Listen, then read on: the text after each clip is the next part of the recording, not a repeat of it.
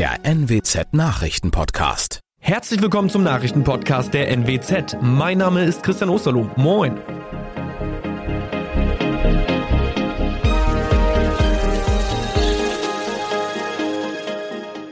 Und das sind die Themen des Tages. VfB Oldenburg kurz vor Meistertitel. Corona-Infektionsanstieg im Ammerland. Und sechs Verletzte bei Unfall in Lohne. In der Meisterrunde der Fußballregionalliga Nord ist am sechsten Spieltag die Vorentscheidung im Titelkampf gefallen. Der VfB Oldenburg gewann das Match gegen den einzigen verbliebenen Rivalen Weiche Flensburg glatt 4 zu 0. Deichmann, Adetula, Brandt und Zitarski sorgten vor 3732 Zuschauern dafür, dass die Niedersachsen nun acht Punkte Vorsprung haben. Für den Aufstieg müssten sie aber noch zwei Spiele gegen den Nordostmeister positiv bestreiten. Die Zahlen der Corona-Infektionen im Ammerland steigen wieder deutlich an. 761 Neuinfektionen gab es am Wochenende. Das ist gut 50 Prozent mehr als noch vor einer Woche. Nimmt man noch die Freitagszahlen dazu, dann haben sich innerhalb von drei Tagen 1234 Ammerländer infiziert. Corona entwickelt sich im Landkreis immer mehr zum Massenphänomen. Mehr als 20 Prozent der Ammerländer hatten sich bereits mit dem Virus infiziert. Für die meisten ging das glimpflich aus. Bei einem Verkehrsunfall am Sonntag in Lohne sind sechs Menschen verletzt worden. Gegen 12 Uhr befuhr ein 35-jähriger Autofahrer aus Dinklage die Dinklager Straße in Richtung Lohne. Nachdem er eine Einfahrt verpasst hatte, setzte er mit dem Auto zurück, um anschließend nach rechts abzubiegen. Hierbei übersah er allerdings den Wagen einer 18-Jährigen aus Würzburg. Es kam zum Zusammenstoß. Hierbei wurde im Fahrzeug der Jungfahrerin eine 24-Jährige, ein 24-Jähriger, eine 72-Jährige sowie ein 74-Jähriger leicht verletzt. Im Wagen des Dinklagers wurde die 31-jährige Mitfahrerin ebenfalls leicht verletzt. An der Unfallstelle waren insgesamt sechs Rettungswagen, zwei Notfahrzeuge sowie die Feuerwehr aus Brockdorf im Einsatz.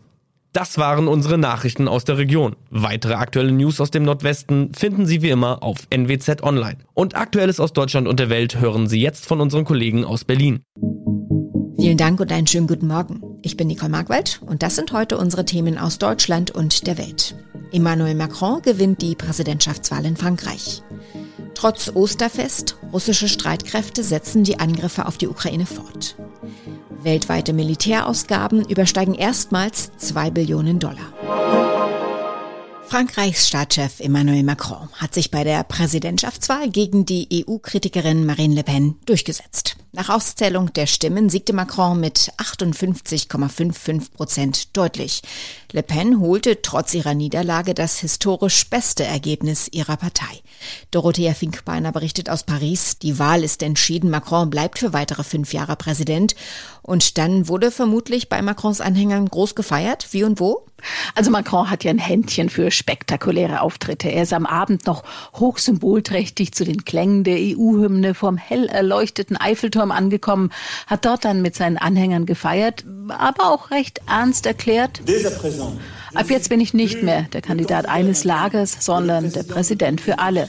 Was natürlich nicht nur in Richtung derjenigen geht, die Le Pen gewählt haben, sondern auch in Richtung der vielen Nichtwähler. Immerhin ist jeder Vierte erst gar nicht zum Wahllokal gegangen. Marine Le Pen hat verloren, zum zweiten Mal gegen Macron. Wie hat sie reagiert?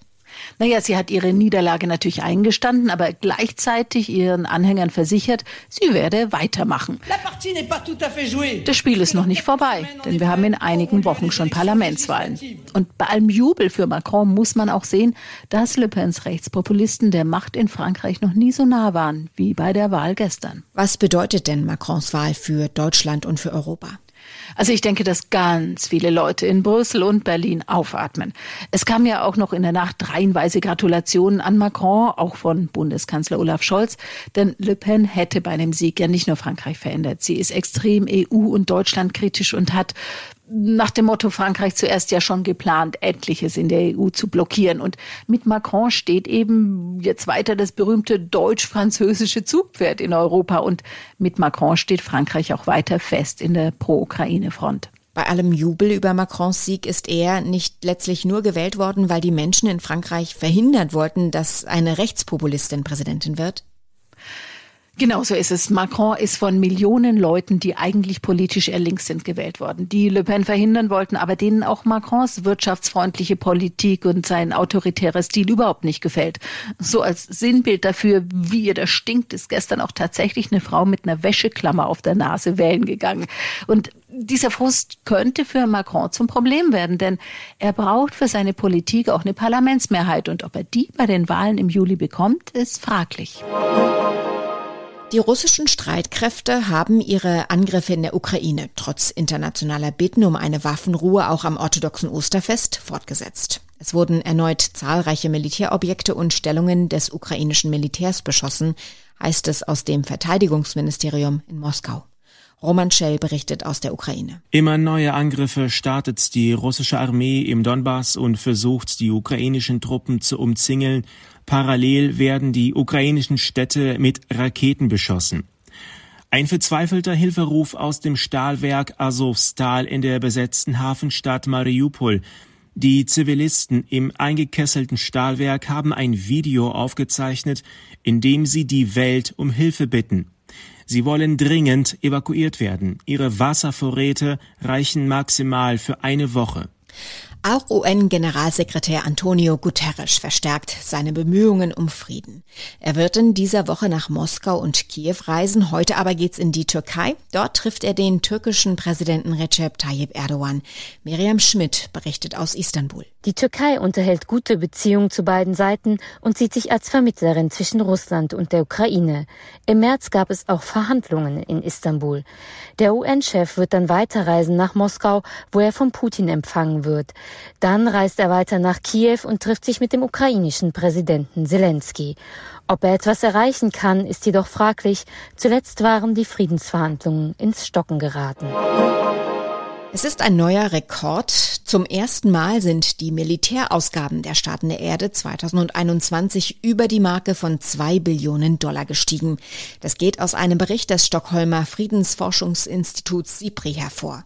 Im vergangenen Jahr wurden laut Bericht 0,7 Prozent mehr für Rüstungsgüter ausgegeben als im Jahr zuvor.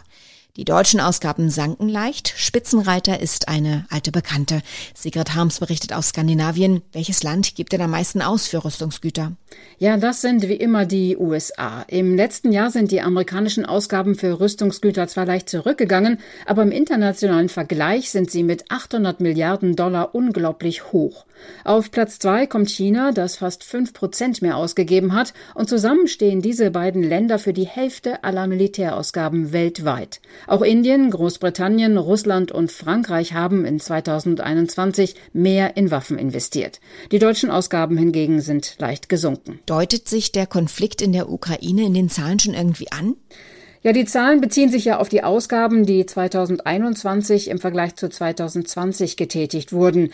Aber wenn man sich die Entwicklung des letzten Jahrzehnts ansieht, dann kann man deutlich sehen, dass seit der russischen Besetzung der Krim 2014 die Rüstungsausgaben wieder steigen. Und das bedeutet, dass es mehr politische Spannungen gibt.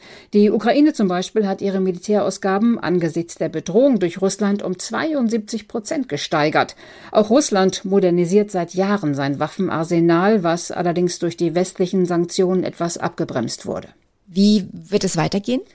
Also für dieses Jahr werden die Zahlen sicher ganz anders aussehen. Zum einen haben ja viele Länder Waffen und Verteidigungssysteme an die Ukraine geliefert, die müssen ja ersetzt werden. Zum anderen haben viele NATO-Länder angekündigt, in Zukunft wesentlich mehr für Rüstung ausgeben zu wollen. Im Moment investieren nur acht der 27 NATO-Länder zwei Prozent ihres Bruttosozialprodukts in Militärgüter. Doch nach dem russischen Einmarsch in die Ukraine haben nun acht weitere Länder versprochen, dieses NATO-Ziel erreichen zu wollen. Heute ist der Tag des Baumes, aber wie geht es den Bäumen in Deutschland eigentlich? Darauf schauen wir heute in unserem Tipp des Tages und Feierstimmung kann da eigentlich nicht aufkommen, denn immer mehr Wälder sterben ab. Doch jeder kann dabei helfen, etwas dagegen zu tun und das ist gar nicht mal so schwer. Demi Becker berichtet, wie geht's denn den Bäumen in Deutschland? Ja, der Tag des Baumes ist leider kein Tag, der Anlass gibt zum Feiern. Denn Deutschlands Bäumen geht es nicht gut. Und wir alle nehmen es wahr. Es wird immer wärmer und wir haben weniger Niederschläge. Die Folge ist, immer mehr Bäume sterben schneller ab. Seit wann ist denn das Waldsterben ein Begriff? Ja, der Begriff des Waldsterbens ist nicht neu. Denn bereits in den 80er Jahren war das Waldsterben schon ein großes Thema. Aber die Wahrnehmung ist heute eine andere als damals. So beobachtet es der Präsident des Deutschen Forstvereins, Carsten Wilke. Es wird wahrgenommen in der Bevölkerung, wie dramatisch die Situation ist, aber ja, es ist eine andere Betroffenheit, als es damals war.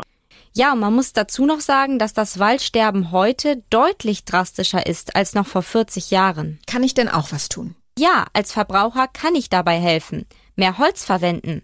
Das rät der Forstvereinpräsident. Denn Holzprodukte sind gegenüber anderen Materialien in einem riesigen Vorteil, was eben ihre CO2-Bilanz angeht. Holzbauten verlängern nämlich den Kohlenstoffspeicher aus dem Wald. Und wer ein Holzhaus baut, braucht dafür sehr viel weniger Energie, als wenn das Haus beispielsweise aus Ziegeln oder auch aus Beton hergestellt wird. Eine Gruppe von Weltraumtouristen von der internationalen Raumstation ISS ist auf dem Weg zurück zur Erde. Die vier Raumfahrer dockten heute von der ISS ab, nachdem die Reise zur Erde mehrfach wetterbedingt verschoben worden war. Noch im Tagesverlauf soll die Kapsel vor der Küste Floridas im Atlantik aufsetzen. Einzelne Weltraumtouristen gab es auf der ISS schon mehrfach, aber die sogenannte X-1-Mission ist die erste komplett private Crew. Soweit das Wichtigste an diesem Montagmorgen. Ich heiße Nicole Markwald und wünsche einen guten Tag.